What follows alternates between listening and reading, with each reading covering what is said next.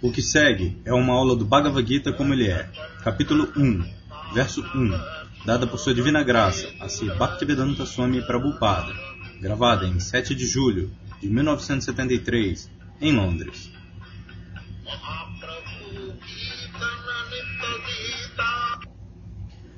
Pradyumna Prabhu lidera o canto do mantra.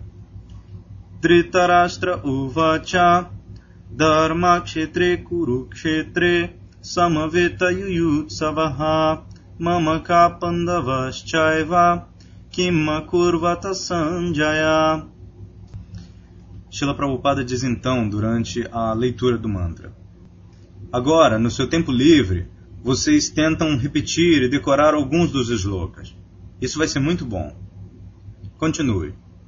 Então, Pradyumna Prabhu lê, depois dos sinônimos, tradução do verso 1 do capítulo 1 do Bhagavad Gita. Dhritarashtra disse: Ó oh, Sanjaya, que fizeram os meus filhos e os filhos de Pando depois de se reunirem no lugar de peregrinação de Kurukshetra, estando desejosos de lutar? Srila Prabhupada então inicia a explicação. Assim a história é que a mesma família havia uma disputa de quem ocuparia o trono. Dhritarashtra, e realmente ele era o filho mais velho do rei, e o próximo era Pando. Assim, em todo o país, a lei da primogenitura, como isso é chamado? O filho mais velho. No seu país, mesmo se o filho mais velho é uma garota, ela também ocupa o trono. Assim como a presente Rainha Elizabeth. Antigamente havia a Rainha Vitória. Antes disso, outra Elizabeth.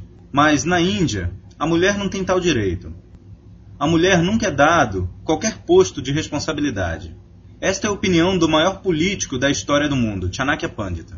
De acordo com a sua opinião, Vishwashu, Naiva Kartavya, Strishuraja Kuleshucha, ele dá a sua opinião explícita que você não pode confiar qualquer posto de responsabilidade ou qualquer responsabilidade a uma mulher e um político. Aqueles que são políticos, diplomatas, você não pode confiar neles.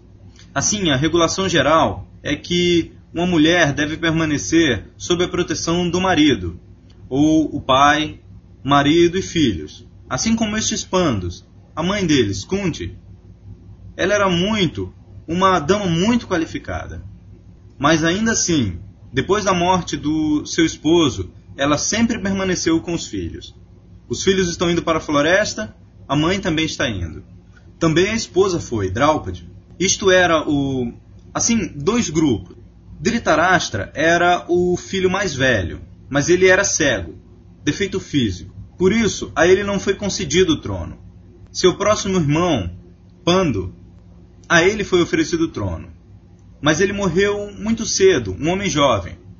Quando estes Pandos, os cinco filhos, e o Distira Maharaj na época não era Maharaj. Yudhishthira, Bima, Arjuna, Nakula, Saradeva. Eles eram crianças muito pequenas. Assim, eles ficaram sob os cuidados de Dhritarashtra e os outros membros mais velhos da família. Bhishmadeva.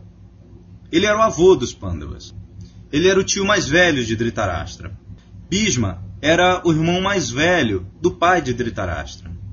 Ele era tão velho, mas ele era realmente o reino pertencia a Bhishma mas ele permaneceu brahmachari, ele não se casou. Não havia questão de Bhismadeva. Por isso seus sobrinhos, Dhritarashtra e Pando, eles herdaram. Agora, após a morte de Pando, havia uma conspiração. Dhritarashtra queria que, realmente, este é o meu reino. Agora, de uma forma ou outra, eu não pude ter isso. Agora meu irmão está morto. Assim, se eu não herdo, por que não meus filhos? Esta era a política. Política está sempre presente. Inveja, ciúme. Esta é a natureza deste mundo material. Você não pode evitar isso.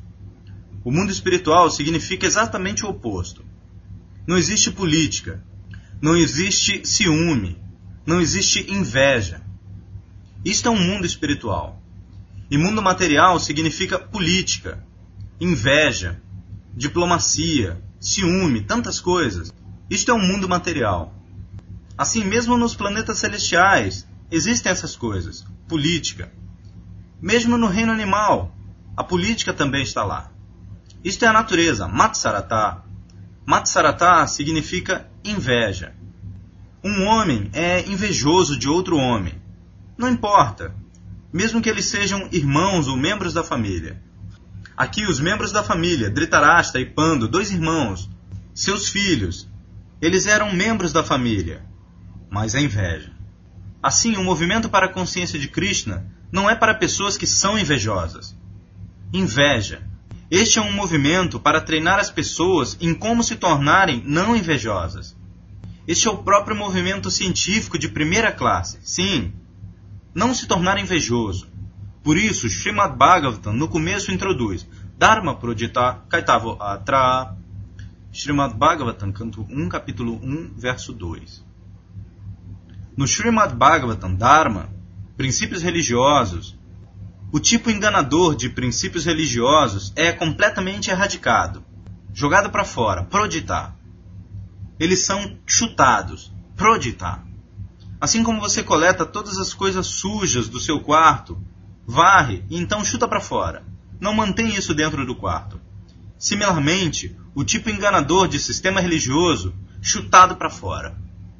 Isto não é tal religião, esta religião, aquela religião. Qualquer sistema religioso, se existe ciúme, inveja, isso não é religião. Ciúme significa. Você deve entender ciúme. O que é inveja? Ciúme. Ciúme significa que você é o proprietário de direito de algo. Eu não vou permitir que você pegue isso. Isto é ciúme.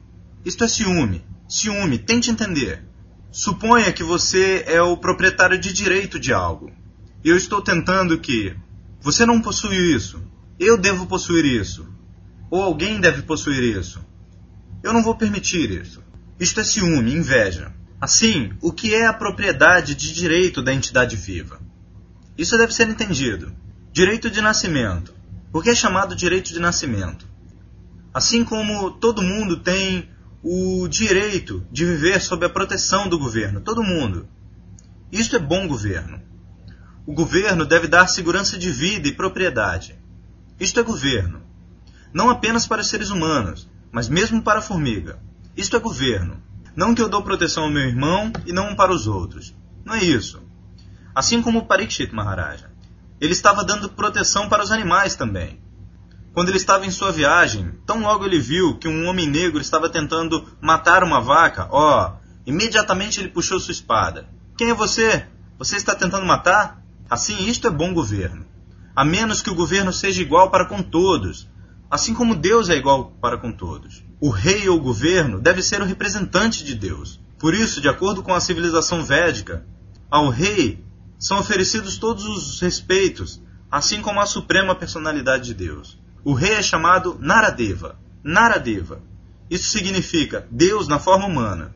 Ao rei é dado. Por quê? Porque ele age como representante de Deus. Ele não pode ter inveja de qualquer entidade viva, pelo menos nascida em seu reino. Isto é chamado Praja. Praja significa uma pessoa que nasceu, ou em outras palavras, nacional. Nacional. Assim, este era o dever. Assim, antigamente, quando havia luta entre dois reis, isto é sobre o princípio de quem está dando boa proteção aos cidadãos, não para lucro pessoal. Quem é capaz de dar boa proteção, vida, segurança de vida e propriedade, ele deve tornar-se o rei. Assim, estas pessoas, este Dhritarashtra e seus filhos, eles eram invejosos. Como eles podiam dar proteção aos cidadãos? Eles mesmos eram invejosos. Assim como hoje em dia, todos esses políticos, eles são invejosos. Eles não podem dar qualquer proteção aos cidadãos. Eles estão simplesmente interessados com o seu partido político. Eles não têm tempo sequer para pensar em como dar uma boa proteção aos cidadãos, de tal forma que eles possam se sentir felizes sempre que nós temos um bom governo. Não existe causa de ansiedade. Nós temos suficiente comida, proteção suficiente, opulência suficiente, tudo suficiente. Isto é bom governo. Assim aqui, Dhritarashtra, ele é invejoso. Ele não pode proporcionar qualquer bom governo. Krishna sabia isso. Krishna mandou um mensageiro, a Krura. Vocês têm lido o Srimad Bhagavatam. Antes desta batalha de Kurukshetra, de Dwaraka, ele mandou seu tio, a Krura. Por favor, vá a Hastinapura, New Delhi, e veja qual é a situação. Assim, a Krura entendeu que Dhritarashtra estava planejando algo. Então eles conversaram que, por que você está implicado em tais planejamentos? Krishna não quer isso. Muito embora Dhritarashtra soubesse que Krishna era a suprema personalidade de Deus, assim Dhritarashtra disse: Eu sei que isto que eu estou planejando, isto não é bom. Eu conheço Krishna, a suprema personalidade de Deus, e ele me pediu, mas eu tenho que dizer para você francamente: eu não posso continuar sem isso. Assim, quando Krishna ficar satisfeito comigo, que assim seja. Assim, esta é a posição da pessoa materialista. Uma pessoa materialista sabe que ele é pecaminoso. Uma pessoa materialista sabe que tudo que ele está fazendo é errado, mas ele não pode parar. Assim como um ladrão. Um ladrão sabe que ele está cometendo roubo e ele vai ser preso, ele vai ser punido. Ele sabe, porque ele ouviu dos livros de lei, de outras fontes. E ele também tem visto que um ladrão é preso e ele é pego pela polícia e está sendo punido. Assim, nós temos dois tipos de experiências: por ouvir e por ver diretamente. Em Bengali, isto é chamado Dekhashuna. Na Índia, isto é chamado. Os dois tipos de experiência: um por ver, experiência prática, mão a mão, outro por ouvir. Assim, uma pessoa que é inteligente, ele obtém a sua experiência simplesmente por ouvir da fonte correta. Isto é bom. Assim, nosso processo é que nós estamos obtendo experiência sobre o conhecimento perfeito, a destinação da vida, simplesmente por ouvir de Krishna. Assim, nós somos as pessoas mais inteligentes. Isto não é possível de se experimentar diretamente. Mas se uma pessoa tem inteligência, então simplesmente por ouvir e considerar e pensar sobre isso, ele obtém a experiência. Então, aqueles que são muito pecaminosos, eles obtêm experiência por ouvir e diretamente, vendo diretamente também. Ainda assim, eles não podem parar suas atividades pecaminosas. Então, Dhritarashtra, Dhritarashtra, por suas atividades pecaminosas, ele se tornou tão caído que ele não podia ouvir o conselho de ninguém. O conselho de Vidura, o conselho de Bhisma, que não planeje dessa maneira. Eles são os proprietários de direito. Os Pandavas, eles são os proprietários de direito. Eles são menores, mas não tente enganá-los. Mas Dhritarashtra era assim, quando o plano estava completo e o campo de batalha estava estabelecido em Dharmakshetre Kurukshetre. Dharmakshetre significa Kurukshetre. Aquele lugar é um lugar de peregrinação. As pessoas ainda vão lá para observar cerimônias ritualísticas religiosas. E existe a injunção nos Vedas: Kurukshetre Dharma Acharet se você quer realizar alguma cerimônia ritualística, religiosa, então vá a Kurukshetra. Assim, Kurukshetra é um Dharmakshetra. Isso não é uma coisa de ficção. Assim como um comentador patife, assim chamado, ele diz: Kurukshetra significa este corpo. Não é isso. Como ele é. Tente entender o Bhagavad Gita como ele é. Kurukshetra, Dharmakshetra. Isto é o lugar da religião. E especialmente quando Krishna estava presente aqui, isto já era. Por que esta casa? Antes da nossa ocupação, por que esta casa era uma casa ordinária? Agora é um templo. Isto é Dharma Kshetra. Isto é um lugar religioso. Por quê? Porque Krishna está aqui. Krishna está aqui. Assim, mesmo que você aceite Kurukshetra como um lugar ordinário, mas porque no campo de batalha Krishna estava lá dirigindo Arjuna, assim, isto já é Dharma Kshetra. Assim, antigamente as pessoas eram treinadas religiosamente. Então eles não podiam falar mentiras no Dharmakshetra. Esta ainda é a prática. Assim como no mundo ocidental os cristãos vão à igreja, eles admitem, confessam, sim, eu fiz isto. Mas isto se tornou uma formalidade. Mas realmente uma pessoa deve admitir num lugar religioso que, sim, eu fiz isto. Mas isso não significa que você admite e faz de novo. Não. Você admite uma vez então você está desculpado, mas não faça de novo. Assim aqui, Dhritarashtra diz: Samavita Yuyutsavaha. Todas estas pessoas, meus filhos, Mamakaha, Mamaka. Isto significa meus filhos. E Pandava, os filhos do meu irmão Pando, Samavita, eles se reuniram. Qual é o propósito? O propósito é Yuyutsavaha. Esta palavra Yuyutsu, isto é ainda usado no Japão. Talvez vocês saibam, Yujutsa, lutar. Assim, Jujutsu, aqueles que estão desejosos de lutar. Agora, ambos os grupos estão desejando lutar e eles se reuniram. Por que ele está fazendo a pergunta? Kima Kurvata? O que eles fizeram? Porque eles estavam com um pouco de dúvida que esses garotos, depois de se reunirem no Dharmakshetra, Kurukshetra, talvez eles possam ter mudado de ideia. Eles podem ter se reconciliado. Realmente, os filhos de Dhritarashtra poderiam ter admitido. Sim, Pandavas, vocês são os proprietários de verdade. Qual a utilidade de luta desnecessária? Assim, ele estava muito ansioso se eles tinham mudado essa decisão. Por isso ele está perguntando.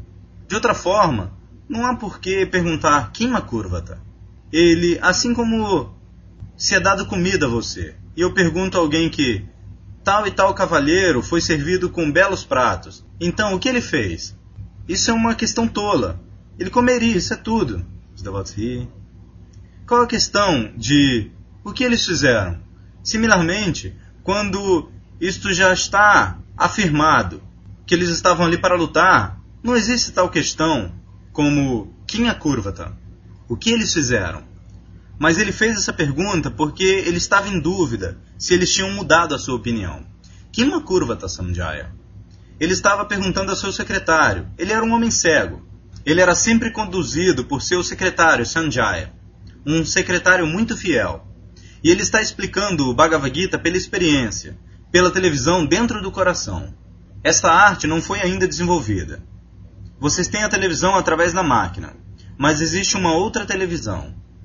Você pode ver dentro do seu coração tudo o que está acontecendo do lado de fora. Assim, aquela televisão era conhecida para. Isso será explicado por Sanjaya, que pela graça de Vyasadeva, ele aprendeu esta televisão. E ele estava sentado com o seu mestre dentro do quarto. E ele estava realmente vendo como a luta estava se desenvolvendo. E ele estava explicando. Este é o princípio básico do Bhagavad Gita. Eu quero dizer, a plataforma básica. Assim, vamos discutir gradualmente, um após o outro.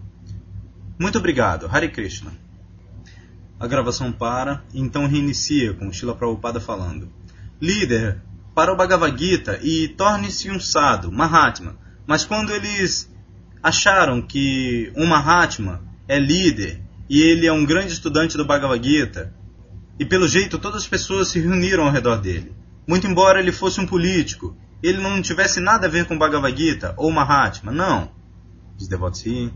Porque a definição de Mahatma é dada no Bhagavad Gita. A definição de Mahatma é essa. Mahatma nastu mamparta daivim prakritim majritaha bhajanti manaso Bhagavad Gita, capítulo 9, verso 13. Isto é Mahatma. Mahatma significa que ele tomou abrigo em Krishna 100%. E seu único negócio é adorar e glorificar Krishna. Isto é Mahatma. Assim, Gandhi nunca acreditou que havia Krishna mas ele se tornou Mahatma pelo voto popular. Isto é tudo. Esse tipo de Mahatma não é aceito pelo Shastra. Mahatma é, o primeiro sintoma de Mahatma é que ele deve ser um grande devoto de Krishna. Isto é Mahatma. Isto é, Mahatmanas tumam parta daivim prakritim majritaha, Bhagavad Gita, capítulo 9, verso 13. E ele não está sob qualquer mundo material, ele está no mundo espiritual. Daivim prakritim majritaha. E qual é o sintoma? Bhajanti ananya manaso Ananya Manassô, sem qualquer desvio, ele está simplesmente devotado a Krishna. Isto é Mahatma. Tudo está aqui no Bhagavad Gita. Por isso eu peço a vocês, estudem o Bhagavad Gita como ele é. Então você vai se tornar perfeitamente poderoso, espiritual. Agora, cante Hare Krishna. Fim.